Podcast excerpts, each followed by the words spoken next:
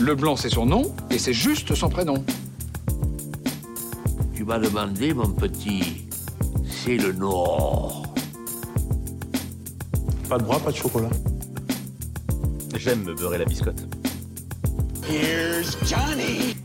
Bienvenue dans ce nouveau numéro de votre rendez-vous hebdomadaire consacré au cinéma. C'est l'instant ciné et comme chaque semaine on se retrouve pour parler de toute l'actualité cinéma avec 5 infos que j'ai soigneusement sélectionnées pour vous. Et en seconde partie d'émission, je reviens sur un film à aller découvrir dès maintenant dans les salles de cinéma. Alors sans plus attendre, on passe tout de suite aux actus. Notre première info nous vient de Deadline et le site américain rapporte que l'acteur français Tahar Rahim rejoint Joaquin Phoenix au casting de Napoléon, le prochain film de Ridley Scott qui est prévu en 2023 sur la plateforme Apple TV. Tahar Rahim qui continue donc sa carrière aux États-Unis et on lui souhaite bien évidemment que du bonheur un autre ajout de casting, toujours apporté par Deadline, et cette fois-ci, on revient sur le prochain film de Christopher Nolan, Oppenheimer. Je vous en parle souvent parce que, eh bien, le casting ne cesse de s'allonger, et cette fois-ci, cette semaine, c'est l'acteur Matthew Modine qui rejoint le casting donc d'Oppenheimer, le prochain film de Christopher Nolan. Le tournage devrait débuter cet été. Maintenant, place au petit point bande-annonce. Cette semaine, nous avons eu la bande-annonce du film Ogre, un film fantastique français présenté au festival de Jarmé. C'est avec Anna Girardot et c'est à retrouver le 20 avril au cinéma. Première bande-annonce pour le film Allons enfants, ça sera le 6 avril au cinéma, c'est un film français. Première bande-annonce pour le film français Allons enfants, c'est le 6 avril au cinéma et ça a fait l'ouverture du festival de Berlin. Nous avons eu les premières images du nouveau film documentaire de Luc Hollande, Le Dernier témoignage, ça sera le 23 mars au ciné. Puis il y a eu les premières images du film Tropique de la violence à retrouver le 23 mars au cinéma. Je vous l'avais annoncé la semaine dernière, nous avons eu droit à la première bande-annonce du nouveau film de Jordan Peele. Après Get Out et Us, le cinéaste américain revient avec le film Nope. Ça sera en juillet au cinéma. Et enfin terminons ce petit tour des bandes-annonces avec la nouvelle bande-annonce du prochain film Marvel Doctor Strange 2 Doctor Strange in the Multiverse of Madness, réalisé par Sam Raimi lui-même, le papa David Dead ou de la trilogie Spider-Man, et ça sera en mai au cinéma.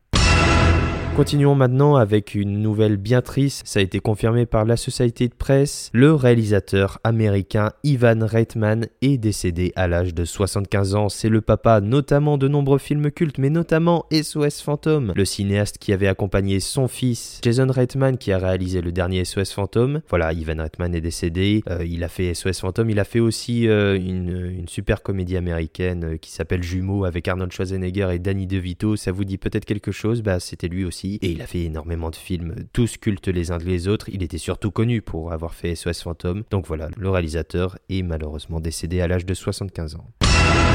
Le premier film avait été un succès, Sonic était sorti en 2020 dans les cinémas et ça avait été une surprise, ça avait été un beau succès. Alors le studio Paramount a programmé un second film et ils en ont même programmé un troisième, ça a été rapporté cette semaine. Alors que le second film n'est toujours pas sorti, il arrive je crois cet été dans les cinémas, un troisième film Sonic est prévu et le studio va même plus loin puisque pour mettre en avant sa nouvelle plateforme de streaming Paramount Plus, il programme également une série dérivée sur un des personnages de Sonic. Donc voilà, l'univers Sonic se développe avec une trilogie au cinéma et une série sur la plateforme Paramount.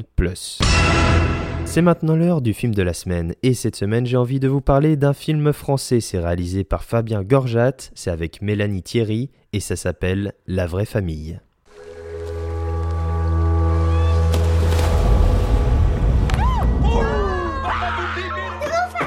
Ah non, je peux pas te laisser faire des choses dangereuses. C'est pas de ma faute, hein. Moi j'y suis pour rien. Monsieur Carnero a écrit au juge pour enfants. Il veut que son fils retourne vivre avec lui. Ça, ça je m'attendais pas à ça. Bon, Simon est arrivé chez vous quand il avait un an et demi, donc c'est normal que vous soyez ému. Ce que je comprends pas, c'est qu'il nous ait même pas consulté, quoi. On compte pas, nous, quoi. Tu seras où, toi, pendant que je serai chez papa? Je serai à la maison, je t'attendrai. Je voulais venir, ça m'a fait super plaisir de recevoir une carte de Simon pendant les vacances. Ouais. Eddie me dit que ça l'aiderait que Simon arrête de vous appeler maman. Comment? Je veux t'appeler maman.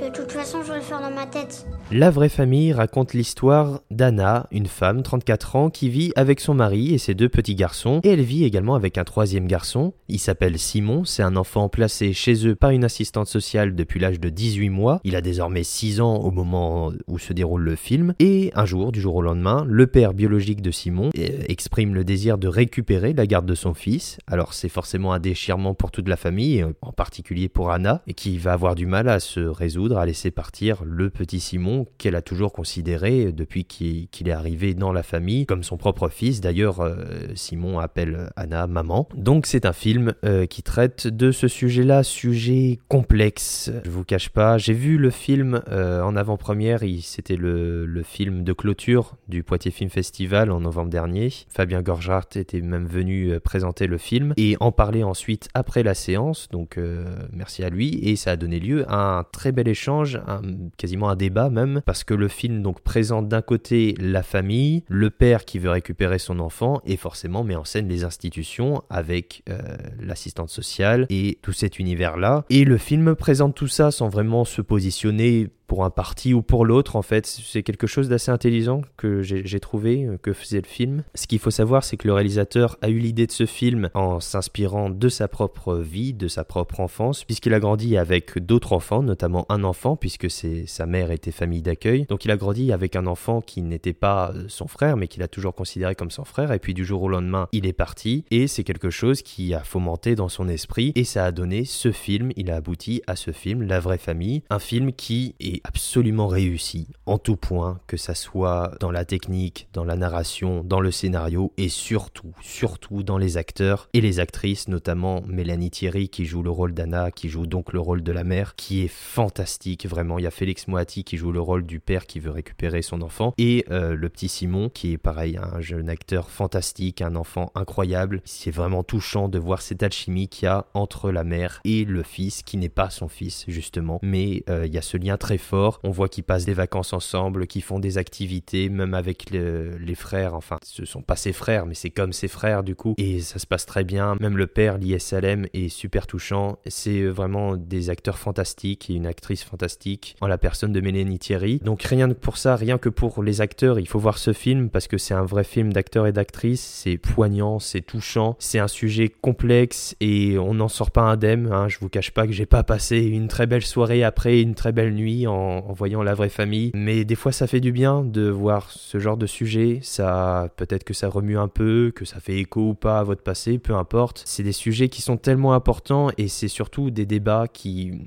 euh, comme ça, qui ponctuent un peu la société et qui sont toujours remis en question. Et notamment le fait d'avoir des familles d'accueil, de placer un enfant pour X raisons que les parents, le père, la mère décident, euh, voilà, de reprendre ses enfants ou, qui, qui sont aptes, en tout cas, à pouvoir les accueillir chez eux. Et justement, comme je vous l'ai dit, le film ne se positionne pas pour l'un ou pour l'autre. Ça a été un peu reproché au moment du Poitiers Film Festival. Il y a quelqu'un qui a posé une question au réalisateur et il a dit, il a dit, moi je je, je, je porte pas de jugement, je mets en scène ce que j'ai vu moi dans mon expérience personnelle et puis aussi il a rencontré bien sûr des assistantes sociales, il a fait des recherches vis-à-vis de tout cela. Donc c'est quelque chose qu'il a vraiment travaillé. C'est pas non plus un biopic, hein. il n'y a pas une part autobiographique, mais c'est un véritable mélodrame sincère. C'est pour ça que je vous encourage vivement à aller découvrir en ce moment dans les cinémas La vraie famille. On peut pas tout lui enlever comme ça du jour au lendemain, enfin. On peut pas demander à son père juste qu'il nous le laisse juste une après-midi. Attendez, vous plaisantez là Non, mais enfin, mais tu restes avec moi, c'est comme ça. Oui, Anna.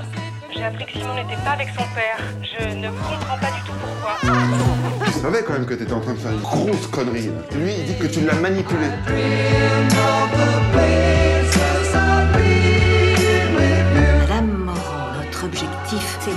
De Simon auprès de son père.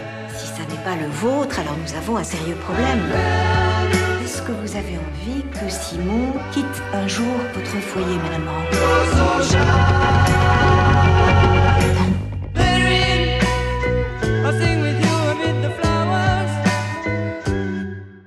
Voilà, c'est tout pour cette semaine. Je vous remercie d'avoir écouté cette émission. Je vous invite bien évidemment à vous abonner pour avoir directement chaque émission dès leur sortie. Vous pouvez bien sûr me suivre sur Twitter et Instagram. Les liens sont comme d'habitude en description. Voilà, bonne fin de semaine, bon week-end, bonnes vacances parce que c'est vrai, c'est les vacances. Alors, bonnes vacances si vous êtes au ski ou si vous êtes chez vous ou si vous êtes chez des amis. Mangez pas trop de raclette, faites pas comme moi. Je vous retrouve la semaine prochaine comme d'habitude pour un nouveau numéro de l'Instant Ciné. Donc, à la semaine prochaine. Ça dépasse tout ce que j'ai pu imaginer.